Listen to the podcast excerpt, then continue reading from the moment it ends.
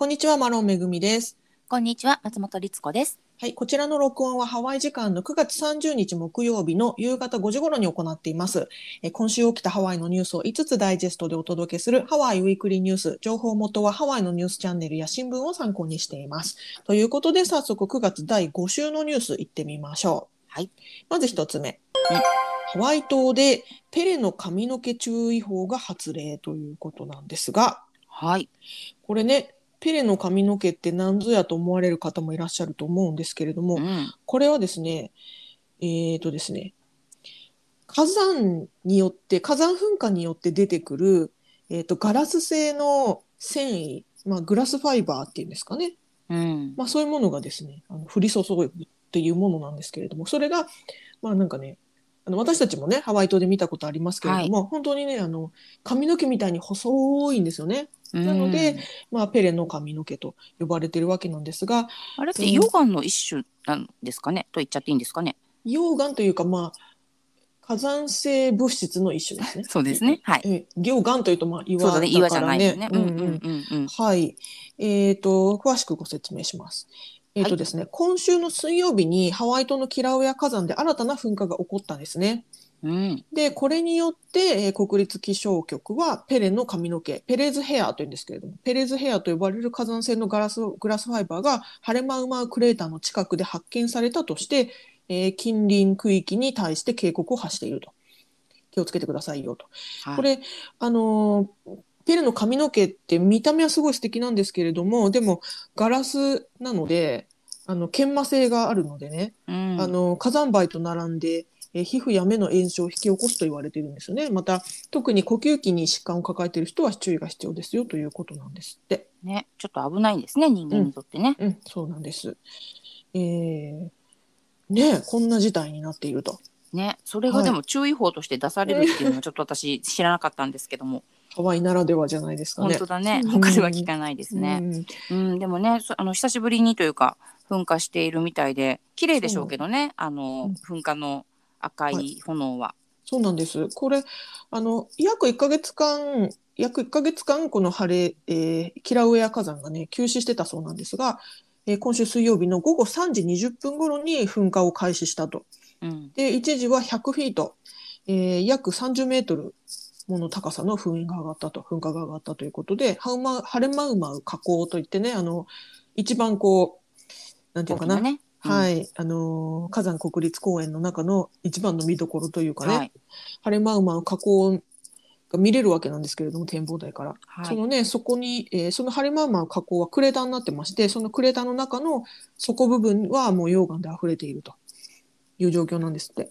うん。で、まあ、この噴火を見ようと何千人もの人がハワイ国立、ごめんなさい、ハワイ火山国立公園に押し寄せているということで、まあね見たいよね、みんな私も見たいけれども、私も見たいです。ね何回か行ったことありますけどね私たちも。はい。でもやっぱりね神秘的だと思うしそんなに高く上がっているのが見れたらねそれはそれですごいラッキーって思っちゃうかもしれません。あのね、この噴火の、なんていうんですか、その、今100フィート約30メートルって言ったのは一番高い時みたいなんですけど、あの、上がってる時と上がってない時があるみたいですけどもね。うんでも結構その噴火は、は起こってるので、まあ結構見る、見ると、特に夜は、夜間はその、暗闇の中でその火口のね、炎が赤く照らし出されてすごく素敵なんですけれども、まあ、ですのでその夜のクレーターを見に、えー旅行者がねたくさん、えー公園に押し寄せているということなんですって。ね確かに夜すごい人ですよね。うん、ですが、うん。そう噴火はクレーター内のみに収まっているので近、まあ、付近への被害は基本的にはないということなんですが、うん。しかしその火山ガス、ボグと呼ばれるね、火山ガスが濃くなってますよというのと、また火口から岩などが吹き飛ばす吹き飛ばされる可能性があるんですって。うんですので、まあ、ハレマウマの訪問者は気をつけてくださいねっていうふうにも言われていると。うんまあ、あとはね、今はこんな時期ですので、あまり人が密になるのもですよね。危ないですので、ソーシャルディスタンスを守ってマスク着用でお願いしますということも、あの、公園側は促しているようですね。うんまあね確かにその岩ちっちゃな岩とかそのペレの髪の毛みたいなものがねもしかしたらですけど降ってくるかもしれないからうん。気をつけないとね、いけないですが。まあ危ないと分かっ危ないんでしょうけどでもペレの髪の毛が降ってるとこって見てみたいですよね。ね。ちょっと遠くから見てみたい。うん。そうそもそもそのハレマーマーの河口ってペレがね住んでいるっていう風に神話では言われているので。そうですね。ペレっていうのは、あの神様火の神様ね女神はい様。うんはハワイで信じられてる火の女神なんですけれども、まあ、ですのでねペレの髪の毛って呼ばれてるんですけどもね。はいまあ、うんまあでも神秘的ですけど気をつけましょうっていうことですはね。い、はい、ということでした。はい。はい。では次2つ目のニュース参ります。うんえートイレットペーパー不足再び起こりかけているという状況だそうです。えー、えとですね、デルタ株による世界的な感染拡大が起こってますが、様々な物資不足が再び引き起こされつつあるというふうにニュースが報道してまして、えー大手量販店のコスコ、コストコっていうのかな？コ日スコ。本だとねコストコってコストコ。しますね。ハワイにもあるんですけれども、こちらがすでにトイレットペーパーなどの一度に購入できる量の制限を、えー設けているというふうに発表してまして、えー対象となっているのはトイレットペーパー、ペーパータオル、クリーニング用品などですって。ねまあ、うんうんなんで最初にそれからトイレットペーパーからなくなるんだろうね こういう時。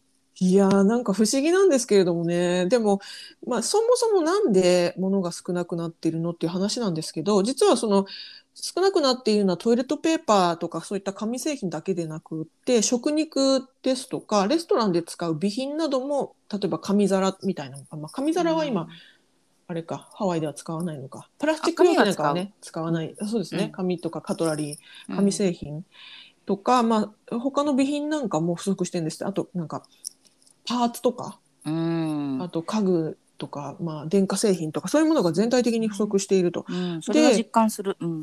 ん、でですので、まあ、例えばそういった食肉とかそのレストランの備品なんかをたくさん使うプレートランチ屋さんみたいなね飲食業の方とかはかなり、あの圧迫されビジネスが圧迫されていると、まあ、そもそもうん。物が少なくなれば市場の原理で料金高くなりますから価格上がりますからやめて。結構、うん、大変なんですって。うんで、ハワイ大学 Economic Research Organization のカール・ボンハムさんによりますと、うんパンデミックにより物流に様々な混乱が生じていますと。で、クラスター発生による工場がまず閉鎖していると。うんで、港が閉鎖していると。うん港で働く人がいないから港も閉鎖している。えーカリフォルニア州ロングビーチは、そういったあのー海運で有名な港なんですけれども、こちらではコンテナを移動させるトラックが足らず、もうとにかく全ての物流がスローになってますと。滞っちゃってますよということなんですって。だから、まあ、それで、あの、巡り巡ってトイレットペーパーとかいろんなものがなくなってますよっていうことなんですって。そうですよね。うんまあだから工場がなければまあ物も作れないし運べないし、うんで特にこうハワイは島なのでどこかから入ってこないことにはなかなかこの島の中でねいろんなものを生産できないので、やっぱりそこのぶ物流に頼っている割合が多分他より多いと思うんですよね。だから、だからこそそこが結構顕著に現れてしまうしみんなもちょっとこうビクビクしちゃう。この島なので、うん。あ来なくなっちゃったらなくなっちゃう。でトイレットペーパー買わなきゃってなるんでしょうけど、まあでもね今回そうやってあの今現在もう全くなくなりましたっていう話では全然なくてなくなりかけることを防ぐために例えば一人一箱にしましょうっていうようなうんあの制限を始めたよっていうことだと思うので、はいそれはねあのいいことだと逆に思います。やっぱりあの変に買い占めて結局こう家に置ききれなくってどうしたらいいんだみたいな人って前いたんですよねあの前回の最初のパンデミックの頃最初の時ね。そうでそれを返品しようとする人とかでまたわけのわからない混雑が起こったので、あのそれはやめましょうっていうのは正しいと思います。うん、まあちゃん必要なとみんなね、分だけね、ううんん、学んで。うん。ねだってトイレに行く回数が増えるわけじゃないからね、パンデミックでも。まあもっと言ったらね、トイレットペーパーなくても死ぬわけじゃないですからね。ちょっと、ねちょっと困るなっていうぐらいですから。はい。まあ、ちなみにですが、アメリカ本土の主な主要な港、先ほど言ったようなカリフォルニア州ロングビーチとか、はい。そういったところはもう大打撃受けてまして、うん、私が住んでるポートランドも結構海運が、まあ、あの、あの海沿いなんでね、海運が、あのー盛んなんですが、こちらも結構ね、うん。コンテナた溜まっちゃってるよなんて話聞きますが、ですが、あの、海運業大手のマトソン社によりますと、ホノルル港へは予定通りコンテナ船が到着してますよってことなんですって。よかった。だけれどもマトソンはそう言っているが 市場では、まあ、特にお店なんコイル店やレストランではすでに物資の品薄とか遅れで価格高騰などの影響を感じているところが多いということで専門家はホリデーシーズンの買い物は早めに行った方がいいですよというふうに警告しているということです。ね。なんかそうアメリカって、まあ、ハワイに限らずそのホリデークリスマスとかに向けてのその買い物の量が半端ないんですよねみんな。はい、1年の全てをそこに注ぐんじゃないかっていう買い物をするので、はい。まあ、確かにそれがギリギリだといろんな意味で滞りそうですね。早めに動かなきゃ。ね、特にそのネットショッピングなんかだときっとねないかもしれないもんねもしかしたら。全然クリスマスに間に合わないなんてことが起こるのかもしれないのでね。うん。はい本当ネットショッピングねあのハワイって本当に不便なんですよ。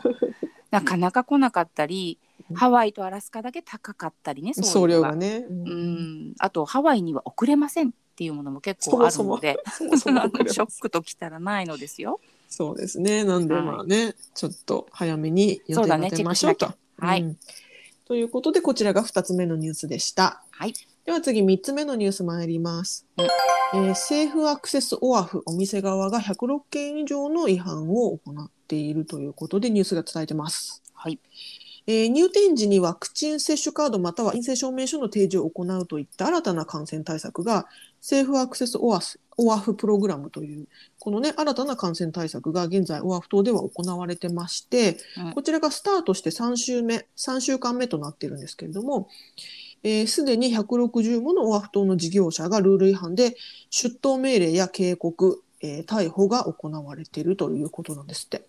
はいえーとですね、ホノルル警察は、えー44件の違反に対して出頭命令または逮捕を行ったと。まあ、逮捕はかなりわずかだったそうで、ほとんどが出頭命令だったそうなんですけれどもね。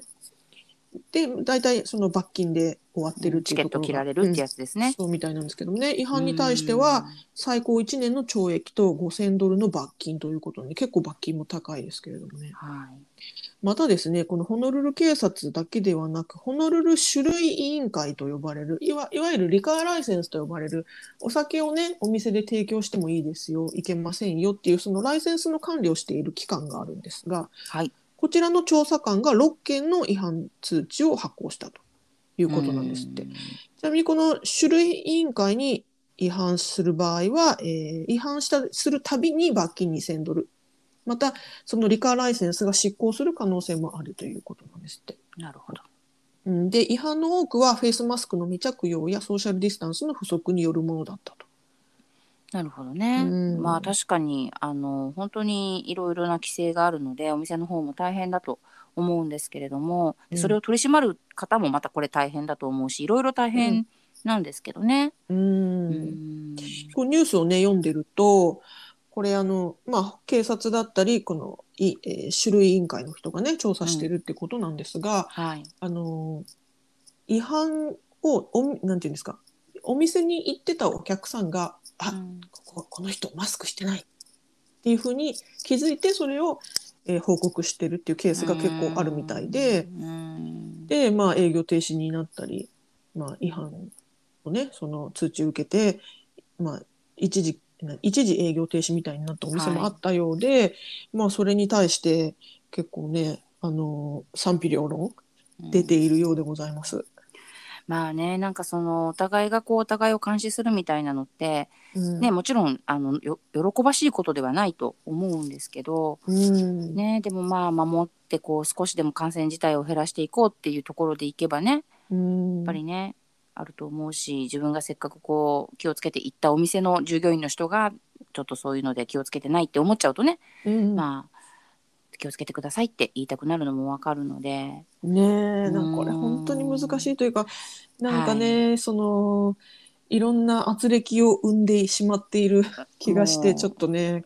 あまりにもね多いですよ。だから最近私もあのお店とか取材に行くともう本当にあのそのマスクしあマスクじゃない、えっと、ワクチンのことをうん聞くのがお客様に聞くのが嫌だからもううちはイートインやめましたっていうのを何件か聞きましたね。もうテイクアウトだけにうん。うん。しましたと。お持ち帰りだったら別にそれを聞かなくっても提供できるのでっていうような人もいたし、うん。でもあのやっぱりそこはもう、ね、多少多少こう面倒というか手間はかかるけれども確実にそれを確認することで来てくれるお客さんが安心して食べてもらえるんだったらもううちは喜んで協力しますっていうような言い方をされるオーナーさんももちろんいますし、うん。あの様々ですね本当に。うん。ね、うん。うん。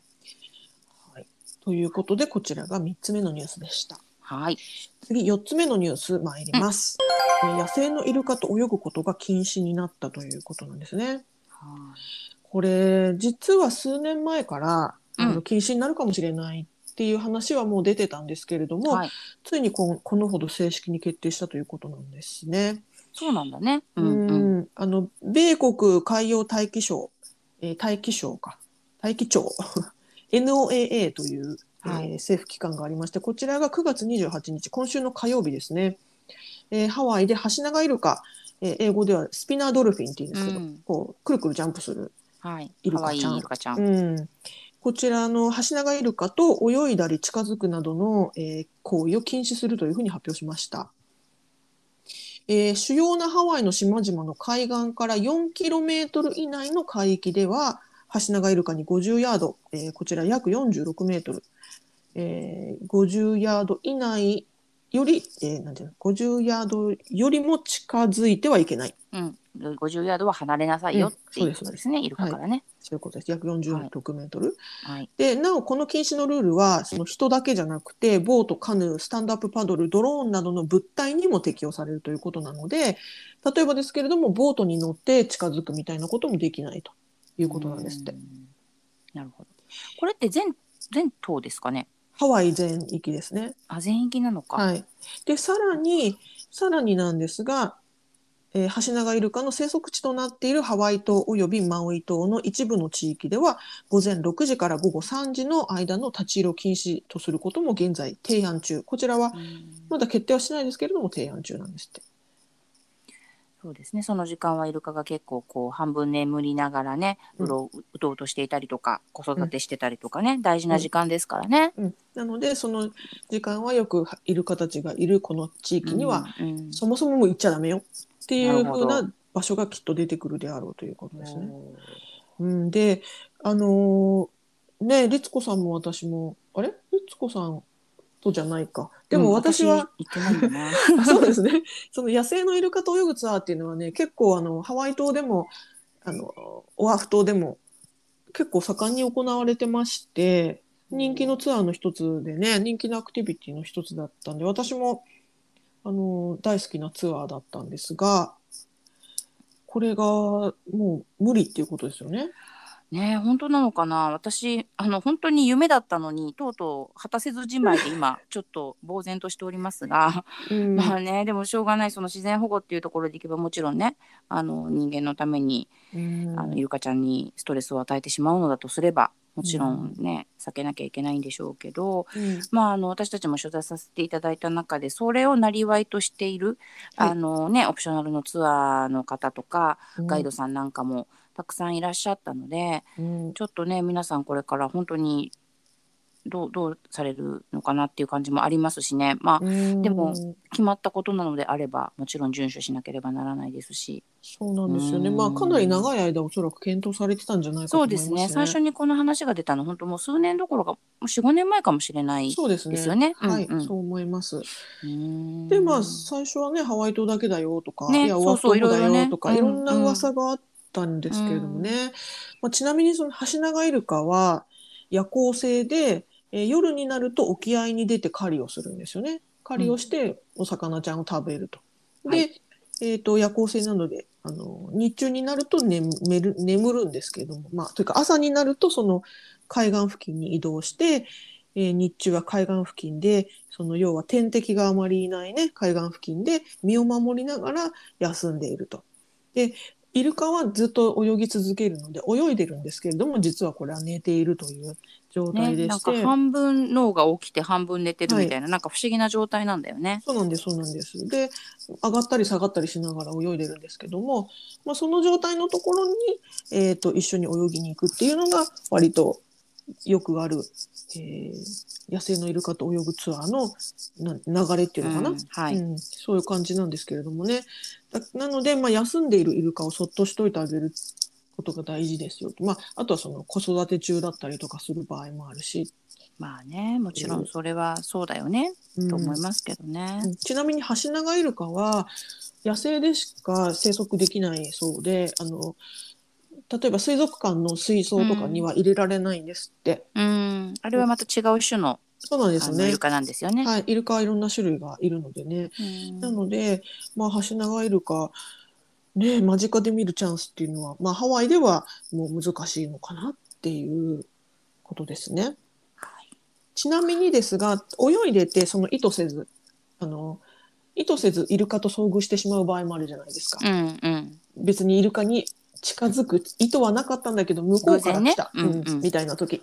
そういう時は、あの、うん違反にはならないというか、もうそれはしょうがないので、速やかにイルカから離れてくださいっていうことでいいんですって。なるほどね。だそうです。はい。イルカちゃん本当は会いたかったな一、回ぐらい。そうですね。はい。私も思い出を胸に生きていきます。はいはい。ということで、こちらが4つ目のニュースでした。はいでは最後5つ目のニュース参ります。はい。レインボードライブインが60周年を迎えたということで、めでたいニュース。はいおめでとうございます。えーはいおめでとうございます。みんなが大好きレインボードライブインですよ。うんねえ、オアフ島カッパフル通りにある人気のプレートランチ店、レインボードライブイン、ロコモコなんかがね、有名ですけれども、こちらが創業60周年を迎えたということで、それを記念し、寄付キャンペーンを行っているということなんですって。はいで寄付はもうしゅあのースタートしてまして、9月26日からスタートしてまして、えー10月2日までの間、レインボードライブインで食事をすると、そのプレートランチの売り上げから1食につき1ドルが地域の学校に寄付されるということで。素晴らしいですね。で、相当の数をね、1日売り上げてますから、これ相当の寄付金額になるんじゃないかと思うんですが、ねえー寄付を受ける学校はレインボードライブインがあるカパフル、パールリッジ、エバビーチ、カリヒ、ワイパフ、こちらの地地区にある学校だそうで、寄付されたお金は生徒が使う学用品などの購入に充てられるということだそうです。うんいやなんかあ嬉しいニュースですね。おめでたいし嬉しいですね。うん、これね、オーナーの岩村さんのコメント。ご紹介します。クリス岩村さんのコメント。はいえーパンデミックでは子どもたちと、えー教育環境に大きな影響を及ぼしましたと。えー子どもたちはハワイの未来であり、えー子どもたちが学ぶための最高の環境を作る手助けとなればと思っていますということだそうです。はい。もう素晴らしい。みんな大好き。うんなんかハワイのこういうね、そのレストランだったり、お店とかいろんな企業さんって本当に地元というか地域をね、大切にして地域に還元しようとか守ろうって思いがすごく強い方が多くて、本当に素晴らしいなと思いますね。うん。やっぱりこう島国というか島国じゃないですけど島なのでうん本当にこう地元のコミュニティ同士がサポートし合うっていうのが多分昔からすごく大切だったんだと思いますし、うんまあ、今になってもね特にこういう、まあ、パンデミックだコロナだっていう時にやっぱりこう自分も大変なんだけれども周りの人たちも一緒にこう助け合いましょうっていうのを余計に強く感じる気がします。ねえうんだからやっぱりそれはとってもこれがまあアロハスピリットっていう言葉でね簡単に言っちゃいけないのかもしれないけどそういうところかなとも思いますしやっぱりその例えば子どもたちもそうやって助けてもらったっていうことが分かればやっぱりレインボードライブに今度また行こうってなってこうね大人になっても続いていく、これが60年から70年80年どんどん続いていく気もするしうん。なんかこういい循環が生まれるから嬉しいニュースですね。うん、本当にそう思います。そしてね、ニュースがちゃんとこういったことを報道してくれるっていうのも大事ですね。そうですねやっぱりそ,、うそこも含めてあの島なので もうこれ大きなニュースですからねこの島の そうそう、大ニュースですからね。大ニュースですよ。レインボードライブインが60周年すごいことです。うん、本当にね。ということで、はい、えー今週のニュース5つご紹介しました。うんえー概要欄にソースのリンクを貼ってますので、ご興味のある方はぜひご覧ください。はい、ということで、今週もご視聴どうもありがとうございました。ありがとうございました。はい、さようなら。さようなら。